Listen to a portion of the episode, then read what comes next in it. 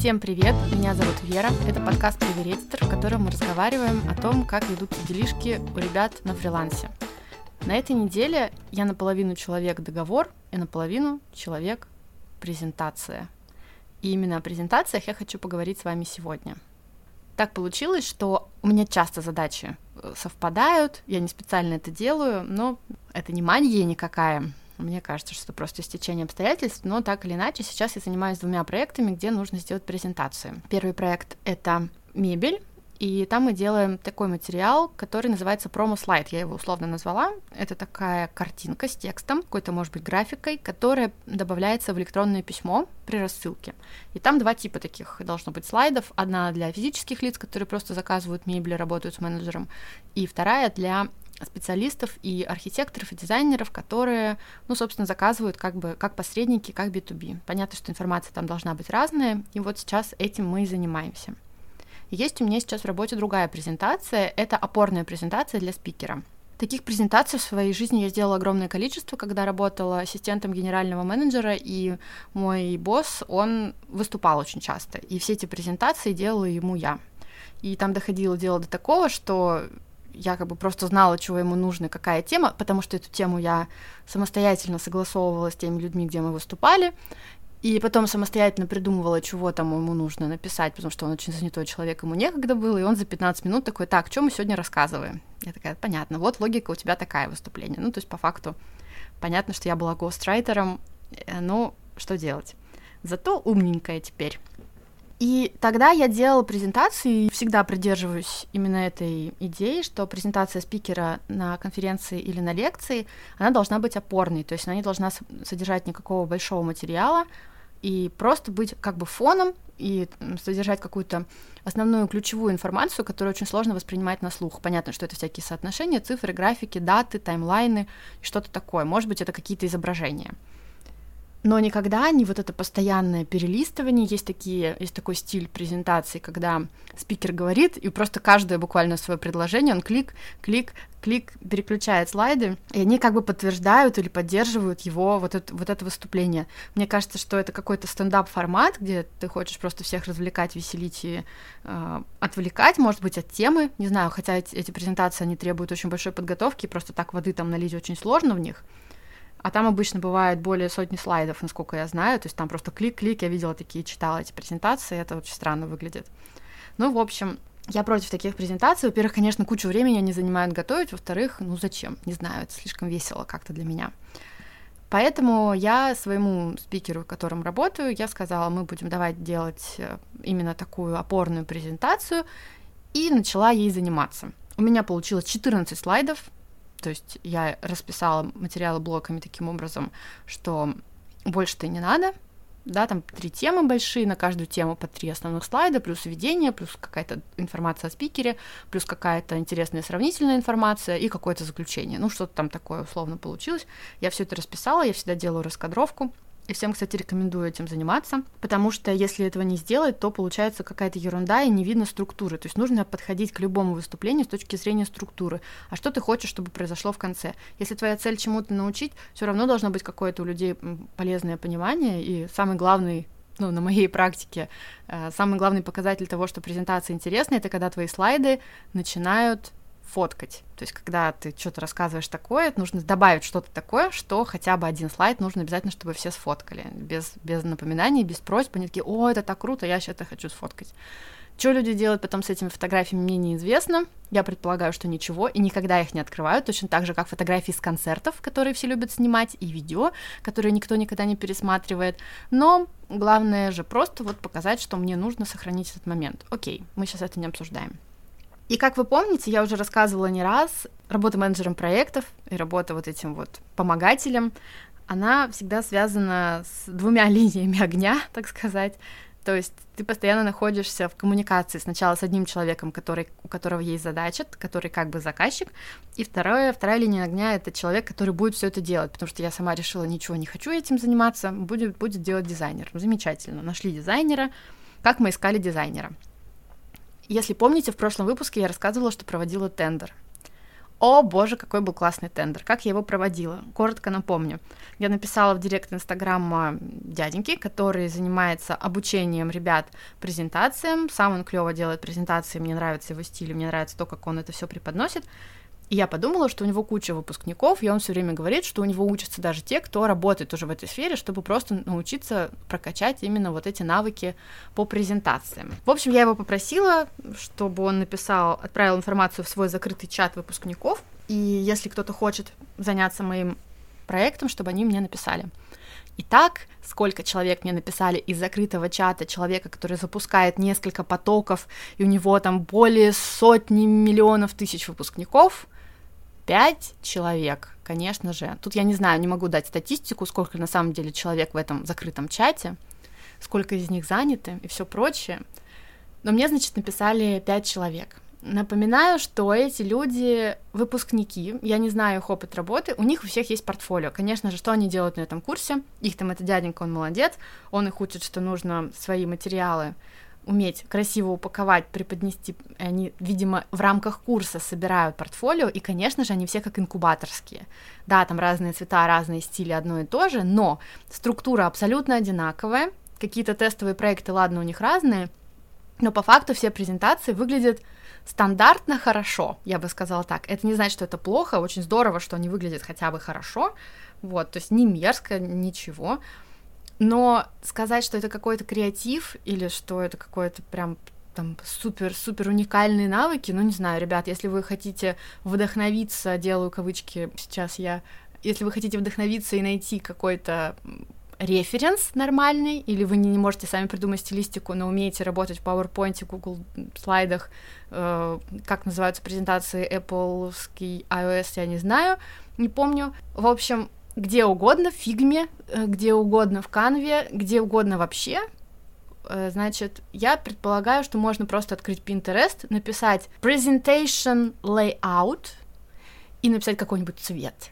Или там minimal, или там что-нибудь еще такое. И сразу ты попадаешь в прекрасный дивный мир людей, которые уже все это умеют, продают свои шаблоны на Etsy за бешеные деньги, а вы просто такие открываете, господи, да я что, эту картинку с цветом тут не нарисую, что ли?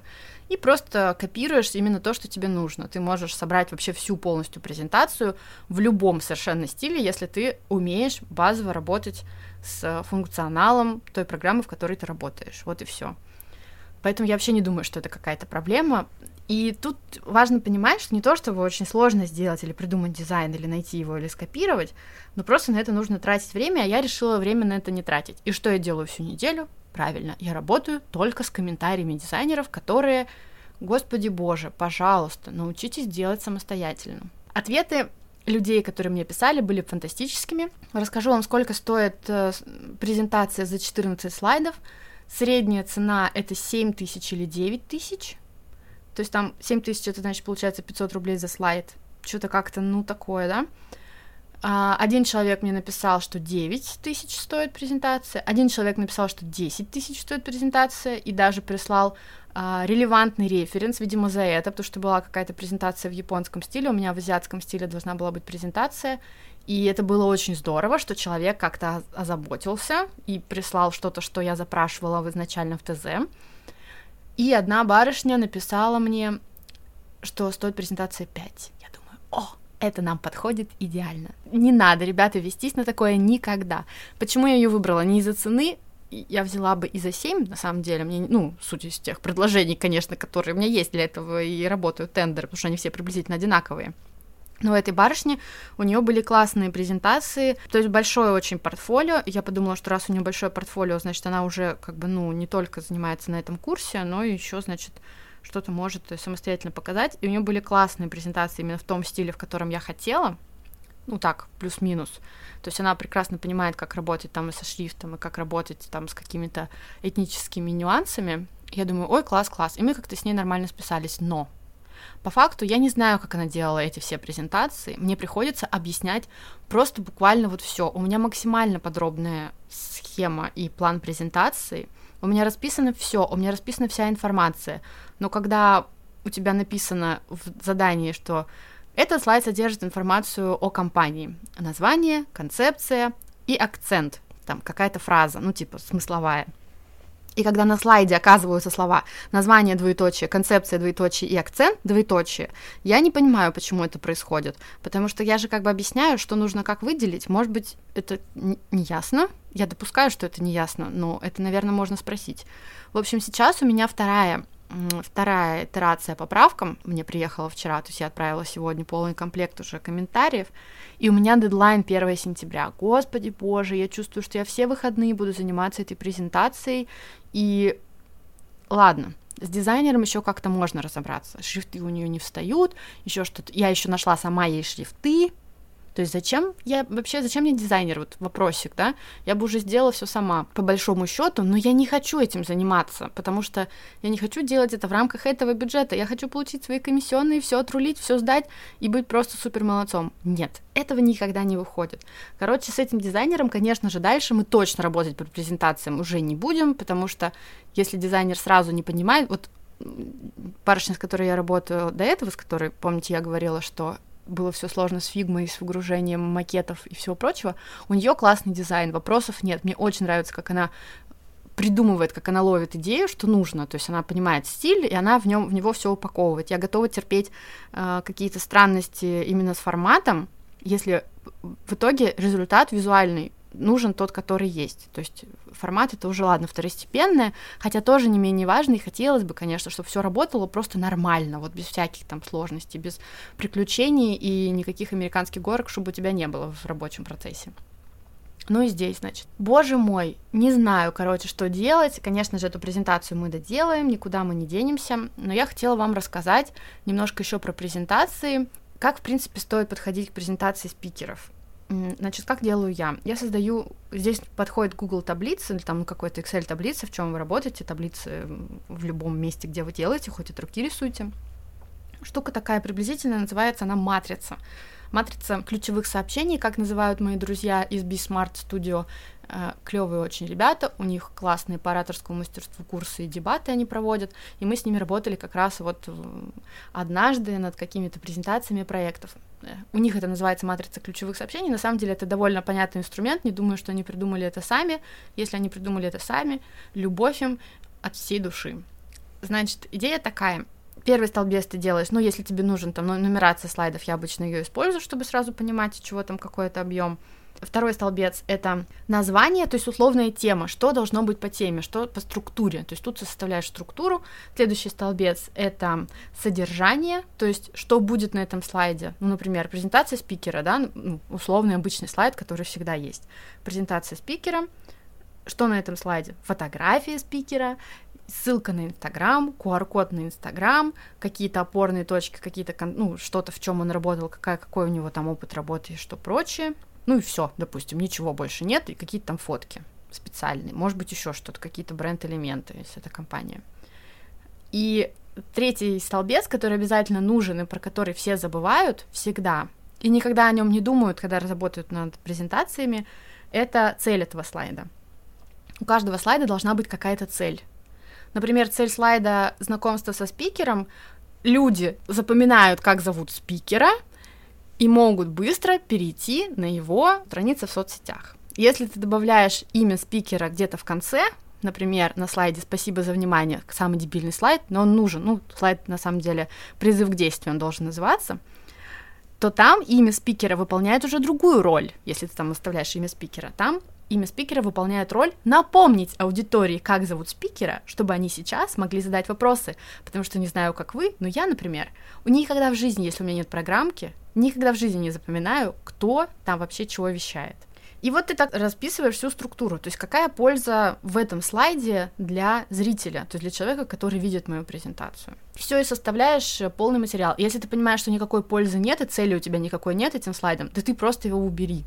Скорее всего, он тебе точно не нужен. Это что я хотела сказать про концепцию создания презентации, и, наверное, еще хочу сказать про клевую фишку, которая помогает тем людям, которые никогда не могут уложиться в тайминг. Если вам, если это про вас, напишите мне в комментарии. Я я никогда не укладываюсь в тайминг, ненавижу делать презентации, ненавижу выступать. Короче, есть такая штука, называется, ну типа пагинация или что это, нумерация страниц. На каждый слайд ставишь номер слайда. это очень важно, это нужно делать в самом конце, иначе вы проклянете сами себя, потому что это нужно делать не автоматически, а там есть функция автоматической нумерации слайдов. А нужно это делать вручную. Ты добавляешь такой как бы маленький текст, понимаешь, сколько у тебя слайдов, например, у тебя их, ну, как в моем случае, 14. И ты их нумеруешь. Первый, допустим, ты не нумеруешь, а остальные все нумеруешь. Второй дробь из 14, третий из 14, четвертый из 14, если там какие-то большие картинки или ну, можешь пропустить, и на следующий опять себе поставить, потому что, когда ты рассказываешь, ты оглядываешься, смотришь на свою прекрасную презентацию и понимаешь, ага, видишь время, думаешь, у меня еще 30 минут, и мне осталось еще три слайда. Здорово, я успею, тут я могу поговорить побольше, тут я могу рассказать, тут я могу ответить на вопрос. Или, например, ты видишь, ага, у меня еще три слайда, а времени на них осталось три минуты. Ты думаешь, как бы мне сейчас пропустить слайд 2 и сказать, ну там, один из последних, и рассказать про него буквально два слова, и перейти уже к какому-то финалу. Это всегда помогает, безотказно работает, берите, пользуйтесь, всегда так делайте. Вообще супер, просто работает супер. Ну и под конец хочу рассказать про то, как я начинала делать презентации, как я этому училась. Это было еще в школе, классе, наверное, в шестом. И как ни странно, первые презентации, которыми я занималась, они были по предмету биологии. И наша преподавательница, она очень активно участвовала во всяких городских экологических всяких мероприятиях. Она причем не была нашей классной, у нее был свой класс, но она все равно привлекала нас. Вот я не знаю, почему мне так повезло. Но, как я поняла в дальнейшем, она понимала, что мои успехи в биологии как бы не очень велики, видимо. Поэтому, чтобы каким-то образом не портить мне жизнь, она предлагала мне заниматься тем, чем у меня как-то более-менее получается неплохо. Я делала презентации. И вот уже тогда я умела делать презентации с автоматическим перелистыванием. Все это было в PowerPoint, естественно и не просто с автоматическим перелистыванием, но с триггерами, потому что на уроках информатики нас учили подключать всякие разные триггеры, и я это умею делать как бы с шестого класса. Сейчас я вообще это ничего не использую, никакой анимации. Нажимаешь, переключаешь, никакого затемнения, ничего, никакого прыгания не надо. Если вы делаете опорную презентацию для выступления, вообще никакой мишуры не нужно в нее добавлять. Главная мишура — это вы. Вы должны быть очень красивым, улыбаться и создавать весь интерактив самостоятельно презентациях, которые вы присылаете, чтобы их читали, другое дело. Но там тоже важно с этим не перегибать, потому что иногда ты думаешь, господи, почему файл, который мне нужно посмотреть, весит 50 мегабайт, зачем я его буду скачивать? А я еще с телефона, конечно же, его смотрю. Ну и в общем, в этой презентации, про которую я сейчас вспоминаю, там была жуткая вещь, от которой меня триггерит до сих пор. Сейчас вы будете все смеяться, наверное, но это вообще не... Для меня это вообще не смешно, это очень травмирующий детский опыт. В общем, там нужно было включить какой-то слайд, там на фоне этого слайда что-то происходило, какое-то действие, но презентация, она была самостоятельным, очень важным пунктом этого какого-то открытого урока. И там должна была играть песня «У дороги Чибис». И она должна была сама включаться, и после отключения, то есть когда песня заканчивалась, слайд должен был перелистываться сам, потому что как-то так это происходило. То есть там не было оператора презентации, он как-то был настроен по каким-то действиям. И, в общем, у меня не получилось с первого раза настроить. А как это проверить? Раньше, я не знаю, как сейчас, когда ты это все настраивал, песня шла, она не длинная, это какой-то детский хор ее поет, у дороги Чибис, у дороги Чибис. это ужас. Короче, да, песня была не длинная, она была примерно минут 30, минут 15, что-то такое по длительности. И чтобы узнать, совершается ли действие, нельзя перемотать песню, потому что в PowerPoint нельзя пере перематывать песни, ну, видимо, я не знаю, может быть, сейчас уже там все можно не ручаюсь. И мне нужно было дослушать ее до конца, чтобы понять, происходит ли то действие, которое я задала, которое я запрограммировала. Господи, знаете, сколько раз я послушала песню «У дороги Чибис, у дороги Чибис»? Меня просто от нее до сих пор тошнит. Я знаю все три куплета наизусть. Короче, это и смешно, и не смешно. Песня прекрасная, ничего не имею против Чибисов, ничего не имею против э, уроков биологии, наших открытых уроков. У нас была топовая совершенно преподавательница. Но, блин, да, «У дороги Чибис». Вот так, друзья, надеюсь, что сегодняшний выпуск, он был хоть чем-то вам интересен, потому что я на самом деле, я на взводе, я клянусь вам, я просто на этой неделе нахожусь из-за этих презентаций, из-за всей этой коммуникации, потому что люди просто не понимают, что надо делать. Одному объясняю, как будет, он не понимает, другому объясняю, как надо, он не понимает. А на самом деле я все еще разговариваю на нормальном просто языке, не каком-то супер специальном, не каком-то супер сложном, и могу нормально объяснять. То есть это факт доказанный, тут я в себе не сомневаюсь. То есть я могу нормально, адекватно и подробно и письменно, и устно все объяснить. В общем, это какая-то жесть. Надеюсь, что мы расквитаемся совсем и успеем к дедлайну. А вот сейчас я попала в эту ситуацию дедлайна, поэтому я тоже нахожусь на взводе. Меня это страшно раздражает, потому что обычно я уже, короче, перестала работать с дедлайнами, всегда называю те сроки, которые точно не будут дедлайнами. Но нет, вот у меня теперь 1 сентября будет адский ад какой-то в моей жизни, поэтому я просто хочу вот сегодня уже уйти отдыхать, но отдыхать-то я буду недолго, видимо, а всего лишь до завтра, когда снова включу компьютер и снова сяду разбираться со всеми комментариями, со всеми делами по этому, по этому проекту. Спасибо большое, что все еще слушаете мой подкаст. Мне очень приятно. Я вижу, что кто-то куда-то подписывается. Отдельная история у меня будет про то, как я посмотрела, как работает аналитика в Яндекс Музыке ребята, господи, ничего хуже не существует в жизни. Это настолько подробно настолько не user-friendly фигня, что я не знаю. Для человека, который просто хочет узнать, сколько человек подписалось на его подкаст и сколько человек его послушало, это слишком сложно, ребята. Мне кажется, Яндекс стал не знаю, перешел на какой-то более космический уровень. Не знаю, как это, как это с ними произошло, было ли это всегда. Я не очень сильно пользуюсь э, сервисами Яндекса, честно признаться. Но это и ладно, бог бы с ним. Спасибо всем, кто слушает на любой платформе Anyway. Если у вас есть возможность рядом с этим выпуском нажать сердечко и вы хотите поддержать меня, пожалуйста, нажмите, это будет очень круто. Если вы слушаете в первый раз, приходите в Инстаграм. Что-то никто не подписывается на мой Инстаграм. Давайте подписывайтесь, пожалуйста. Я даже планирую написать туда что-то в очередной раз. Не знаю, когда это произойдет. Видимо, анонсы выпусков будут выходить когда-то, когда будет на это время, а выпуски будут просто выходить как должны по расписанию. Вот такие дела. Ну все, буду заканчивать. Желаю вам хороших выходных. Если у вас не выходные, желаю вам просто не перетруждаться на работе. И всем пока, до встречи. Услышимся.